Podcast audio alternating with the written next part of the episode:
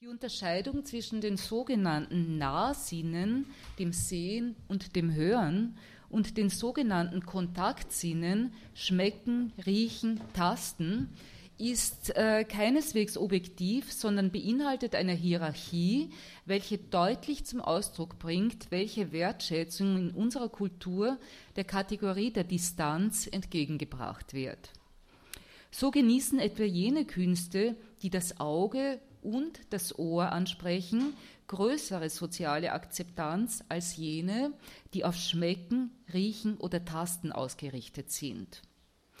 Ein exquisites Parfum, eine erlesene Speise, ein den Tastsinn ansprechendes Stück Stoff oder gar eine subtile Berührung besitzen bis heute nicht dasselbe Prestige wie etwa ein Gemälde oder eine musikalische Darbietung.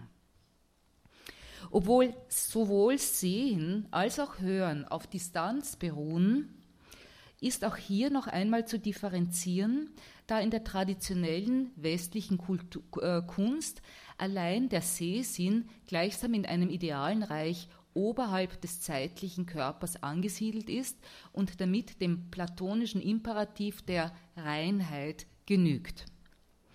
Die Privilegierung des Auges und damit verbunden die Degradierung der anderen Sinnesorgane zu sogenannten Restsinnen wird nicht zuletzt durch den Aufwand deutlich, der für das Auge betrieben wird, der, der für das Auge betrieben wird. Der Kulturwissenschaftler Gerd Martenkloth, dessen Ausführungen zum gefräßigen Auge äh, den Titel meines Vortrags inspirierten, äußert sich dazu unmissverständlich. Zitat Wie kein anderer unserer Sinne ist der optische zur Botmäßigkeit abgerichtet. Dem Schmecken, Riechen, Tasten gegenüber, gegenüber geben wir uns ziemlich tolerant. Am Auge genügt schon eine Abweichung von allergeringstem Grade und die Prothese ist ihm sicher. Für keinen anderen Sinn sind diese stützenden, korrigierenden und ersetzenden Apparate so vielseitig und weit entwickelt wie die optischen Geräte fürs Auge. Von der Brille zum Fernrohr, vom, vom Mikroskop zur Fotolinse, vom Teleskop zum Röntgenapparat welche Sensationen ein vergleichbarer Aufwand etwa den Geschmacksnerven bescheren könnte, entzieht sich dem Vorstellungsvermögen. So deutlich privilegiert selbst unsere Fantasie das Sehen. Zitat Ende von Martin Claude.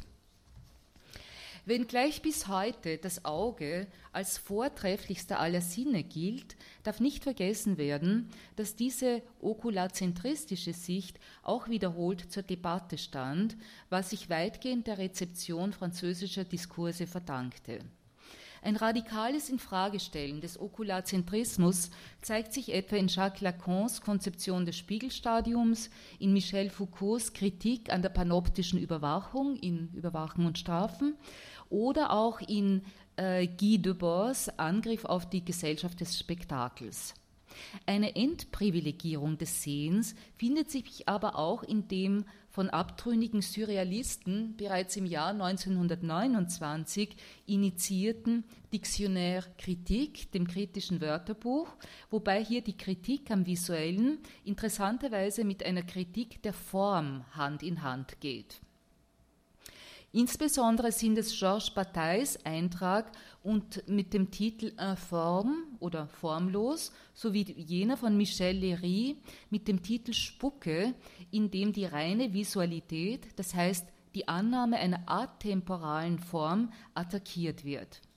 In den Augen von Michel Léry äh, repräsentiert Spucke oder genauer der Auswurf, er spricht von Le Crachat, äh, das Formlose par excellence. Liris bringt, Liry bringt dieses Sekret der Mundhöhle, das für gewöhnlich als ekelerregend empfunden wird, mit, einem kulturell über, mit einer kulturell überaus hochgeschätzten Aktivität, nämlich dem Sprechen und der Sprache in Verbindung. Beide, Spucke und Sprache, verdanken ihre Herkunft derselben Quelle. Verdichtet finden, finden sie sich im, Zitat, unschicklichen Bild eines Redners mit feuchter Aussprache. In ihrer konkret sinnlichen Qualität kann Spucke entscheidend zum Formloswerden von Objekten beitragen. Jill, äh, äh, Still and True aus dem Jahr 1966 äh, eine Aktion des britischen äh, Künstlers John Latham stellt dies unter Beweis, nämlich dass Spucke entscheidend zum Formloswerden von Objekten beitragen kann. Äh, der Kontext dieser Aktion von John Latham ist der sich ab Mitte der 1960er Jahre in den Reihen von Theorie und Kunst formierende Widerstand gegen die als autoritär und doktrinär empfundenen Normen des äh, Kunstkritiker-Papstes Clement Greenberg, der für sich die Definitionsmacht über die äh, Essenz der Moderne in Anspruch nahm. Äh, Latham entlehnte für seine Aktion aus der Bibliothek der St. Martin's School of Art, wo er unterrichtete, ein Exemplar von Clement Greenbergs Buch mit dem Titel Art and Culture, das 1961 geschrieben worden ist. Und gemeinsam mit seinen Studierenden kaute Latham äh, äh, Seite, Seiten des Buches, destillierte den Papierbrei und füllte ihn in eine Flasche, die er mit der Aufschrift Greenbergs Essence versah. Es wird berichtet, dass Latham von seinem Lehrposten entlassen wurde, als er das Buch in flüssiger Form in die Bibliothek zurückbrachte. Äh, hier geht es natürlich bei einem Buch um ähm, nicht um Bild, also es geht sehr wohl um Visualität meines Erachtens. Es geht jetzt nicht so sehr um Bilder, sondern um Schrift, aber ich denke, sowohl Schrift als auch Bild bedürfen der Visualität und deshalb passte für mich dieses Beispiel, diese Aktion Still and True ganz gut dazu. Bei genauerer Betrachtung, und ich habe auch einige Filmbeispiele eben noch vorbereitet, bei genauerer Betrachtung kritisiert der Antiokularismus nicht Visualität an sich, sondern, wie ich meine, eine bestimmte Version von Visualität, die im erkalteten, auf Distanz bedachten Auge zum Ausdruck kommt, dem komplementären Pol zum gefräßigen Auge. Wie aus der Perspektive der Kritik am Okulazentrismus, Zitat, die Disziplinierung des Auges zum Instrument distanzierter Betrachtung, Zitat Ende, Markenklot, als ich lese jetzt noch einmal ohne Zitat, wie aus der Perspektive der Kritik am Okulazentrismus die Disziplinierung des Auges zum Instrument distanzierter Betrachtung als eine Entartung erscheint, so aus dem Blickwinkel des kontaktsuchenden, berühren wollenden Auges das leibfrei abbildende. Im Kontext von Kino und Film gewinnen die Kategorien Nähe und Distanz noch einmal eine neue Bedeutung, was ich anhand der Ausführungen des französischen Filmwissenschaftlers Christian Metz, der etwa Mitte der 70er Jahre, 1970er Jahre, in ähm, dem Buch oder Aufsatz in Le Signifiant Imaginaire Film und Psychoanalyse zusammenbrachte. Ähm, Christian Metz zufolge ist es der Wunsch zu sehen, Trieb der Schaulust, Skopophilie, Voyeurismus, ähm, also auch diese Begriffe gebraucht er. Christian Metz zufolge ist es der Wunsch zu sehen, der die Kinoaktivität erst ermöglicht. Erst ermöglicht. Christian Metz provokante Gleichsetzung des Kinozuschauers mit dem Voyeur, mit einem Menschen also, der aus dem heimlichen Beobachten sexueller Akte Lust gewinnt, ist erklärungsbedürftig. Der Schautrieb unterscheidet sich von anderen Partialtrieben dadurch, dass die Triebquelle, in diesem Fall das Auge, von seinem Objekt räumlich getrennt bleibt. Obwohl dieses Angewiesensein auf Distanz prinzipiell für jede Art von Voyeurismus gilt, zeichnet sich die Kinosituation durch eine verstärkte Form des Entzugs oder Mangels aus, wie Metz dargelegt hat, da die Objekte auf der Leinwand tatsächlich abwesend oder imaginär sind. Daher auch der Titel von äh, Christian Metz Ausführungen Le signifiant imaginaire, der imaginäre Signifikant. Das Vorbild für den kinematografischen Voyeurismus erkennt Metz in der kindlichen Urszene, deren Bedeutung sich freilich erst nachträglich erschließt. Auch wenn der Kinobesuch institutionalisiert und natürlich legalisiert ist, behält er doch immer etwas vom heimlichen und verbotenen Beobachten des elterlichen Geschlechtsaktes durch das Schlüsselloch, was Metz anhand bestimmter Merkmale der Institution Kino erläutert.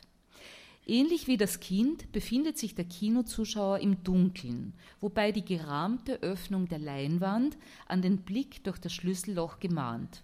Auch der Zuschauer ist vom Beobacht, der Kinozuschauer in diesem Fall, ist vom beobachteten Geschehen ausgeschlossen und sein Schauen erfolgt ohne Einverständnis der Schauobjekte, da Schauspieler und Zuschauer niemals zur selben Zeit und am selben Ort anwesend sind.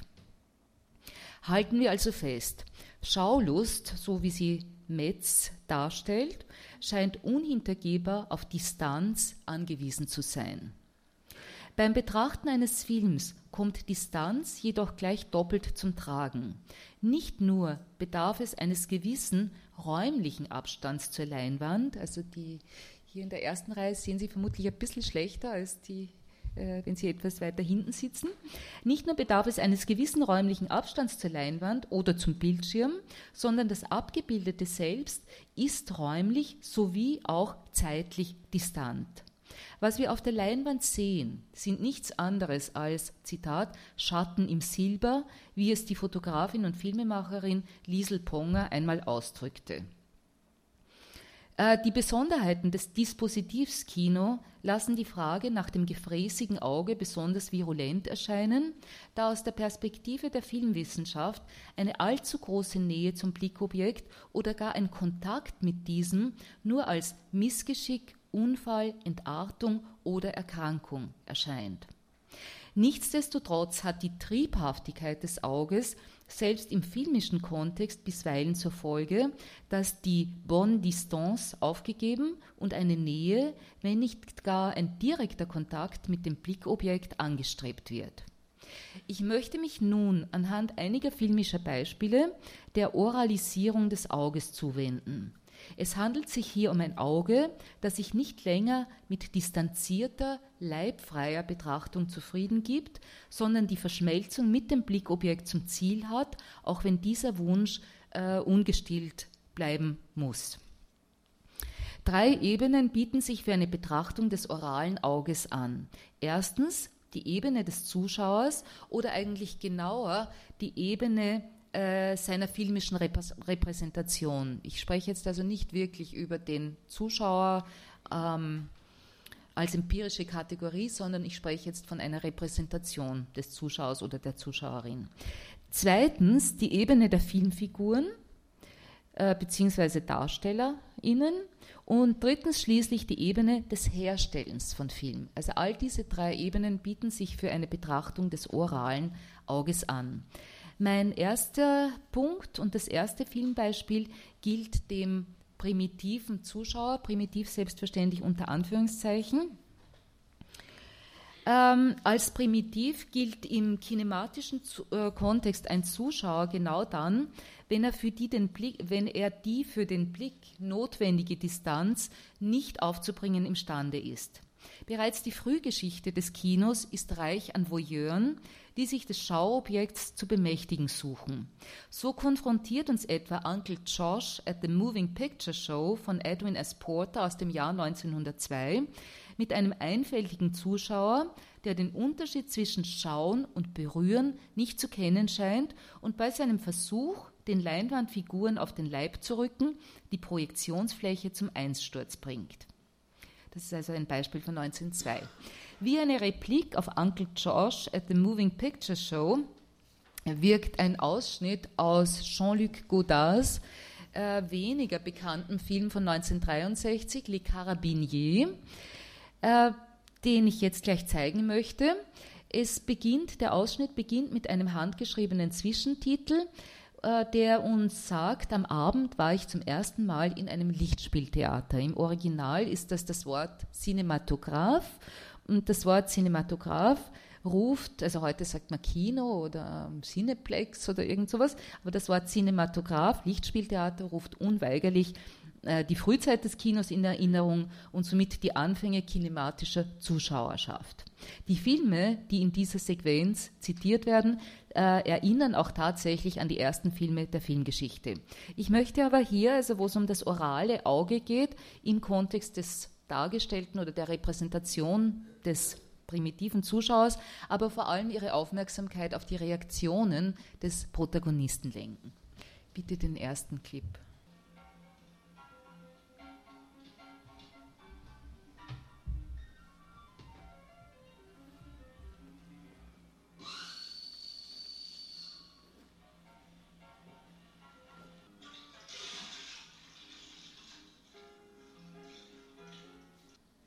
Das wäre mein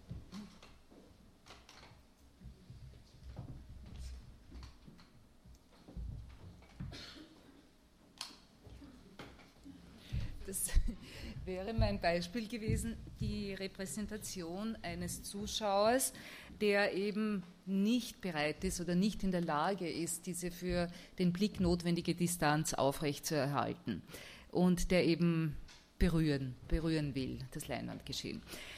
Äh, das ist im Kinokontext natürlich die Katastrophe. Also da fällt, bricht die Leinwand dann zusammen und äh, äh, es gäbe über diesen Ausschnitt sehr viel zu sagen. Wir können vielleicht dann in der Diskussion, noch in der Diskussion darüber sprechen. Ähm, Godard macht sich nämlich auch über den zeitgenössischen naiven Zuschauer ein bisschen lustig. Äh, ich komme jetzt gleich zu meinem zweiten Punkt, äh, die Oralität des Auges im Kontext von Figuren der Fiktion oder Figuren der Handlung. Äh, diese, die zweite Überschrift lautet nun Einverleibungsakte und mein erstes Beispiel ist gleich der Ihnen wahrscheinlich äh, allen bekannte Film von Michelangelo Antonioni Blow Up aus dem Jahr 1966. Ähm, der Protagonist von Blow Up ist, ein, ist bekanntlich ein Fotograf, sein Name ist Thomas, ähm, nur Thomas, ohne Nachname. äh, im Swinging London, der meint, Zeuge eines Mordes geworden zu sein. Diese Annahme will er mit Hilfe eher, äh, diese Annahme will der Protagonist von Blow Up mit Hilfe eher zufällig entstandener Schnappschüsse, Fotoschnappschüsse vom Locus Delicti untermauern, die er, die er in seinem Atelier wiederholt äh, vergrößert. Das titelgebende Blow-up, das heißt der technische Vorgang des Vergrößerns, steht beispielhaft für das Begehren nach Überwindung von Distanz, für den Wunsch, noch mehr, noch genauer zu sehen. Bekanntlich aber bewirkt das Einbringen, Eindringen in das Bild mit Hilfe technischer Apparate, dass das Dargestellte verschwindet und stattdessen die Textur des Mediums selbst in Erscheinung tritt. Also durch dieses immer wieder Vergrößern und Vergrößern äh, sieht man eigentlich nicht mehr, sondern es gibt dann einmal den Punkt, wo es kippt und wo man eben nichts mehr sieht. Äh, geht es hier, also bei dem titelgebenden Vorgang in Antonionis Film, geht es hier um einen investigativen, ja sogar forensischen Blick, ist der Blick, der in dem nun folgenden Filmausschnitt dominiert, äh, deutlich sexuell konnotiert. Ich möchte Ihnen jetzt jene Szene zeigen, wo ähm, von dem Fotoshooting in Blow-Up mit Ver Veruschka von Lehmdorf, einem in den 90er, äh, 1960er Jahren gefeierten Model. Und dies ist zugleich eine der bekanntesten Passagen aus Blow-Up und wurde wieder, und dieses Fotoshooting wurde wiederholt mit einem Sexualakt verglichen. Bitte Clip 2.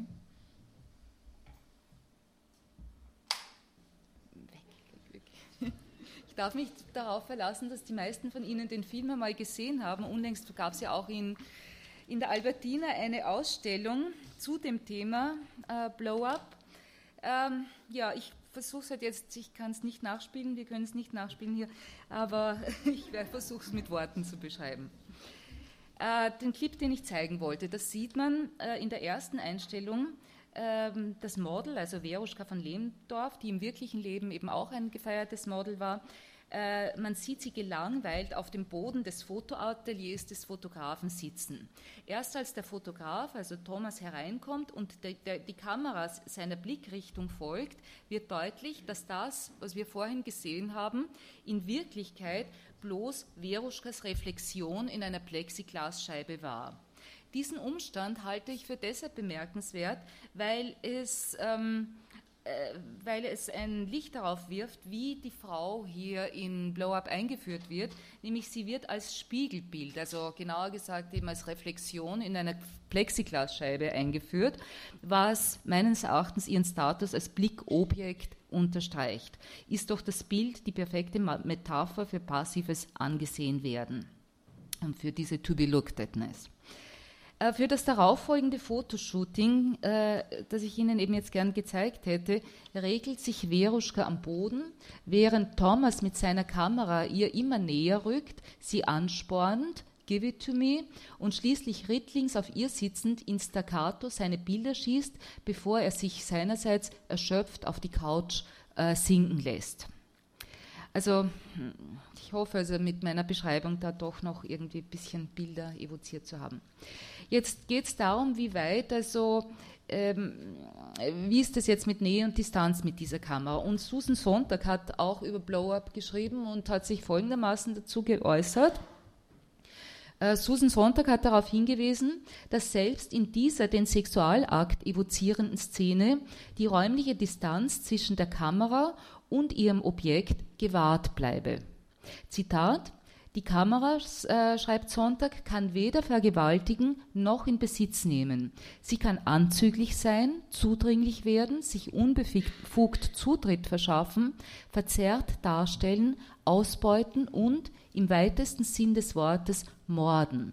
Aber all dies sind Handlungen, die, anders als der Geschlechtsakt, aus der Entfernung ausgeübt werden können.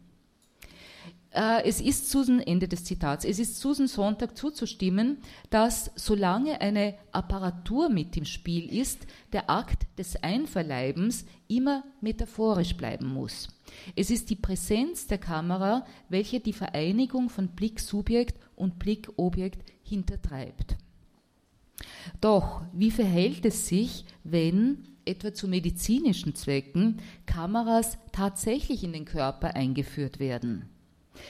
Ein künstlerisches Beispiel liefert Wally Exports Performance-Film I Turn Over the Pictures of My Voice in My Head aus dem Jahr 2008, der für die Biennale di Venezia hergestellt wurde.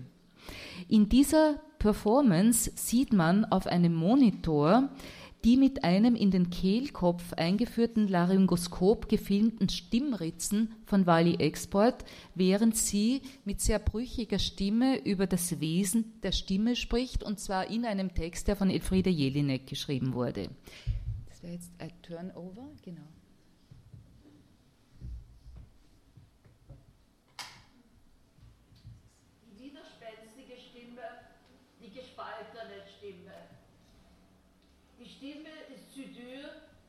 Stimme ist Naht, die Stimme ist Schnitt, die Stimme ist Riss. Die Stimme ist meine Identität. Sie ist nicht Körper oder Geist. Sie ist nicht Sprache oder Bild. Sie ist Zeichen. Sie ist Zeichen der Bilder. Sie ist ein Zeichen der Sinnlichkeit. Danke, stopp. Sie ist ein Zeichen der Symbole. Danke.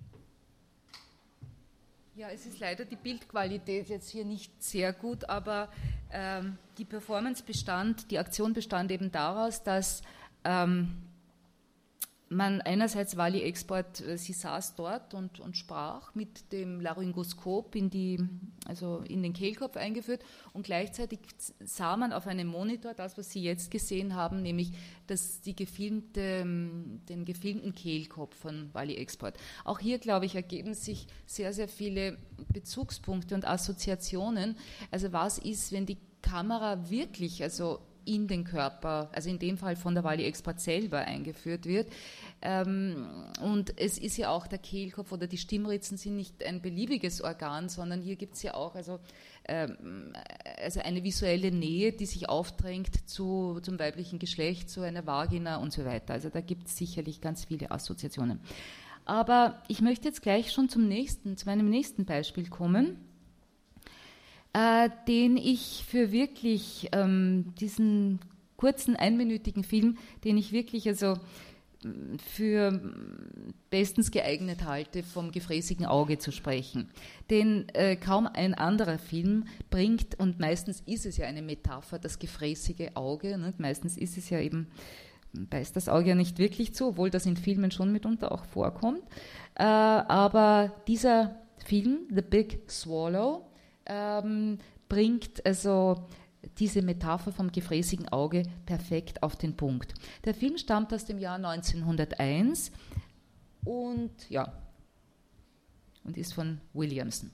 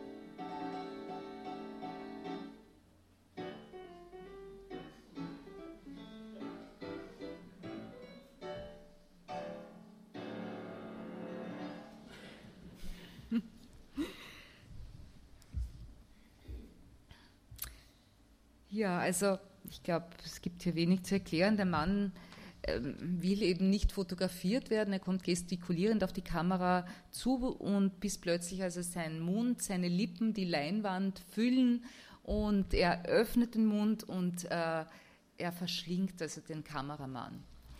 Und äh, am Schluss dann, er kaut ihn auch, also der Big Swallow, der große Schluck ist ja der Titel, er kaut ihn dann auch noch, den Kameramann, und scheint dann also nachdem er sich den Störenfried einverleibt, aber auch vernichtet hat, scheint er, endet der Film mit einem sehr zufriedenen Lächeln. Ich hoffe, Sie haben diese letzten äh, kurzen Sekunden dann noch gesehen, also diesen am Schluss. Also hier geht es darum, äh, die Aggression, die zweifellos mit der, die Aggressivität, die mit dem Akt des Fotografierens und auch Filmens verbunden ist, ähm, diese, äh, diese, diese Aggressivität kommt hier zum Tragen Sie drückt sich ja auch aus in äh, Wendungen wie to shoot a picture oder to capture an image oder es wird bisweilen auch die Kamera mit einer Waffe gleichgesetzt, das Betätigen des Auslösern mit dem Abfeuern eines Schusses. Und aus diesem, auf diesem Hintergrund äh, erscheint die Reaktion des Mannes in The Big Swallow durchaus angemessen. Allerdings ist es nicht gefräßige Gier, die hier sein Tun motiviert. Er ist also jetzt nicht besonders hungrig oder so, sondern es ist eher der Wunsch, Gleiches mit Gleichem zu vergelten, die Aggression der Kamera äh, mit der Einverleibung und somit Vernichtung des Störenfrieds zu beantworten. Und jetzt komme ich zu meinem dritten und letzten Punkt, nämlich, ähm, also mein erster Punkt das orale Auge unter drei Perspektiven betrachtet. Der erste Punkt die Repräsentation des Zuschauers. Der zweite Punkt war ein, eine Figur der, mm, der Fiktion, beziehungsweise bei Wally Export war es jetzt eher eine Performance und sie als Darstellerin. Und der dritte Punkt wäre jetzt auf der Ebene, also wie kann man Oralität, das orale, äh, das orale mm, Auge auch auf der Ebene der Herstellung der Filme betrachten. Und ich gebe zu, jetzt wird es ein bisschen speziell, äh, weil eines meiner, mein, einer meiner Forschungsschwerpunkte ist Exp Experimental Cinema. Und, ähm, ähm, aber ich habe auch hier also ganz interessante, denke ich, Beispiele entdeckt, nämlich äh, vor allem der Film ohne Kamera. Ja, das wäre jetzt die Überschrift zum letzten und dritten Teil. Mit dem Aufkommen apparativer Verfahren der Bildherstellung, also Fotografie und Film, scheint die Verbindung von Visualität und Distanz in eine neue Phase eingetreten zu sein. Ist der Einsatz einer Kamera doch nahezu zwingend mit dem Einhalten eines gewissen Abstands zum Blickobjekt verbunden. Im Unterschied zur Malerei mit ihrem individuellen Pinselstrich der als die Spur einer Hand verstanden werden kann, verfügen apparative Medien kaum über die Möglichkeit, Markierungen von körperlicher Subjektivität in das Abgebildete einzuführen. You press the button, we do the rest, lautete bekanntlich der Werbeslogan von George Eastman, dem Gründer von Kodak, im Jahr 1888. Dennoch gibt es bereits seit der Frühzeit von Fotografie und Film auch die Tendenz, Fotos und Filme ohne Kamera herzustellen. Die Rede ist vom Handmade-Film, der die optisch-mechanische Apparatur, die das Filmmedium im Allgemeinen definiert, außer Kraft setzt. Der Handmade-Film gestattet dem Künstler, der Künstlerin, eine physische Nähe zum Material, in dem Fall zum Filmmaterial, aufrechtzuerhalten, die an vorapparative Dispositive wie eigenhändiges Schreiben, Zeichnen oder Malen erinnert. Also beim Schreiben, beim Zeichnen oder beim Malen ist keine Apparatur dazwischen. Also natürlich ähm, oft ein Einschreibgerät, ähm, aber es, ähm, gerade Schreiben ist, glaube ich, ein interessantes Beispiel, wenn wir den Übergang betrachten von der Handschriftlichkeit, wo sich wirklich noch der Körper einschreibt, bis zur Maschinenschrift, wo auch noch also der äh, die Stärke des Drucks sich äh, auf dem Papier niederschlägt, bis hin zur Computertastatur, wo das völlig fehlt, ne? also wo der Körper eigentlich völlig äh, nicht mehr im Schriftbild aufscheint. Der Handmade-Film gestattet dem ausführenden Subjekt eine physische Nähe zum Material aufrechtzuerhalten, die an vorapparative Dispositive wie eigenhändiges Schreiben, Zeichnen oder Malen erinnert. Durch Bemalen, Ritzen, Kratzen, Schaben, Stanzen, Schablonieren oder sich abdrücken wird der Filmstreifen selbst zum Schauplatz einer körperlichen Geste. Also der Handmade-Film verfährt so, äh, dass hier wirklich auf den Filmstreifen selber eingeschrieben wird. Im Unterschied zum üblichen Verfahren der Filmherstellung, das durch optische, chemische und mechanische Prozesse äh, Künstler und Produkt voneinander trennt, ist bei der Herstellung eines Handmade-Film die Hand des der Ausführenden dem Produkt so nahe, dass deren Hinterlassenschaft als Spur des Körpers anzusehen ist.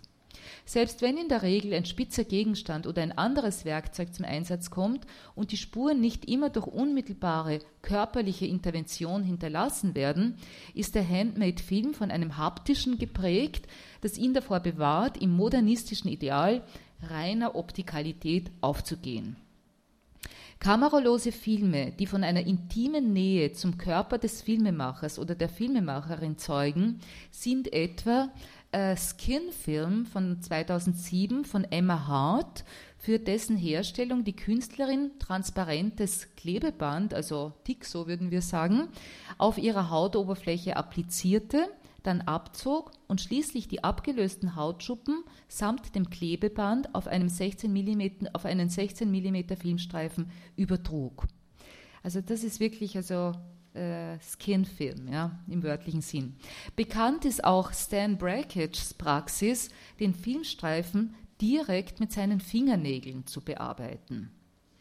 Oder Bloodlust von 1998 von Thorsten Fleisch, in dem der Künstler Spuren seines Blu eigenen Blutes, also von selbst, selbst zugefügten Wunden, auf dem Filmstreifen aufbrachte, und zwar sowohl auf der Bild- als auch auf der Tonspur, sodass das, was wir sehen, aber auch das, was wir hören, das Ergebnis apparaterloser Bilderzeugung ist, die sich also in der Nähe und eben nicht der Distanz verdankt.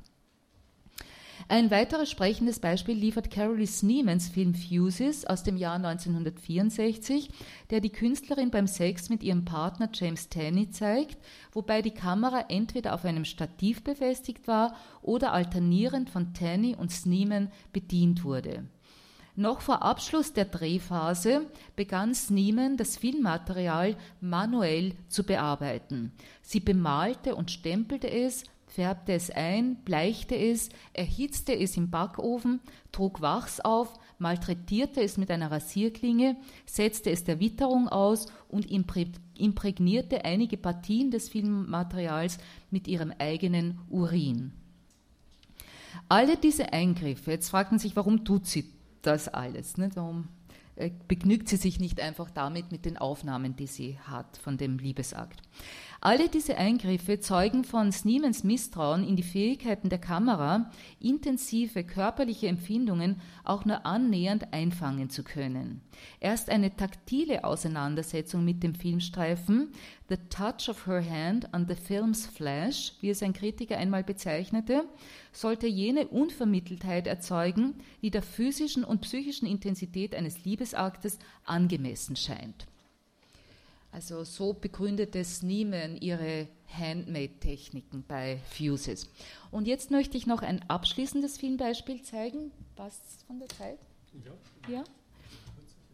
Ganz kurz, ganz kurz. Äh, ein abschließendes Filmbeispiel zeigen, das uns erneut mit Oralität und zwar in einem wortwörtlichen Film konfrontiert. Äh, es heißt Overeating. Diese Experimentalfilme haben oft keinen Titel und keinen Abspann, also äh, der Titel ist Overeating. Das Beispiel stammt von 1984 von der französischen Künstlerin Cécile Fontaine und sie arbeitet hier mit ähm, vorgefundenem Material. Also das Stück äh, Film, das Sie sehen, stammt nicht aus ihrer Kamera, sondern sie bearbeitet es nur. Bitte. Äh, äh, man sieht, ich weiß nicht, wie gut das zu erkennen war, es ist auch die Qualität jetzt nicht sehr gut gewesen.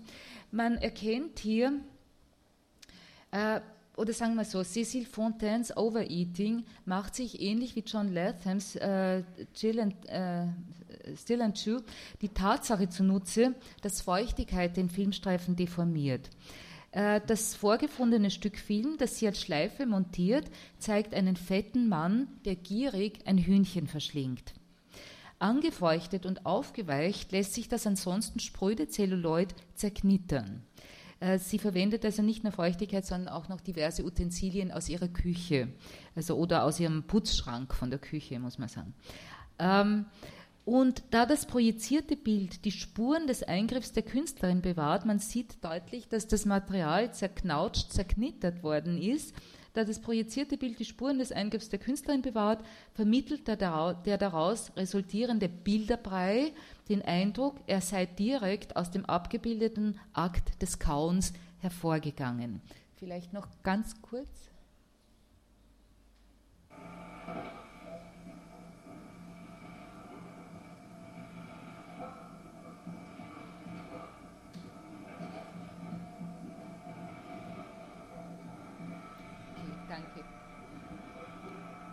Das wäre also das Beispiel für den Handmade-Film gewesen, der eben ohne Kamera auskommt. Jetzt noch kurz ein Resümee. Äh, das gefräßige Auge verhält sich zum disziplinierten, erkalteten, auf Distanz bedachten Auge komplementär. Das Gesehene verwandelt sich in ein getastetes, nicht leibfreies Wohlverhalten, sondern sinnliche Unmittelbarkeit ist sein Ziel. Es verwundert daher nicht, dass in der Kulturgeschichte des Auges diese Ausbrüche unmäßigen Appetits gezügelt werden mussten. Die technischen Medien Film und Fotografie haben ihren Teil dazu beigetragen, den Kontakt mit dem Blickobjekt hintanzuhalten. Apparativ hergestellte Bilder fördern die Disziplinierung des Auges zum Instrument distanzierter Betrachtung und schreiben sich somit nahtlos in die Geschichte der Privilegierung von Distanz die für unsere Kultur so bezeichnend ist, ein. Eine Kritik am Okularzentrismus ist jedoch nicht nur in der Theorie, sondern vor allem auch in filmkünstlerischen Praktiken zu konstatieren, die Nähe, Berührung und Leiblichkeit begünstigen und somit die dominante Vorstellung vom leibfreien, objektivistischen Auge unterlaufen. Danke.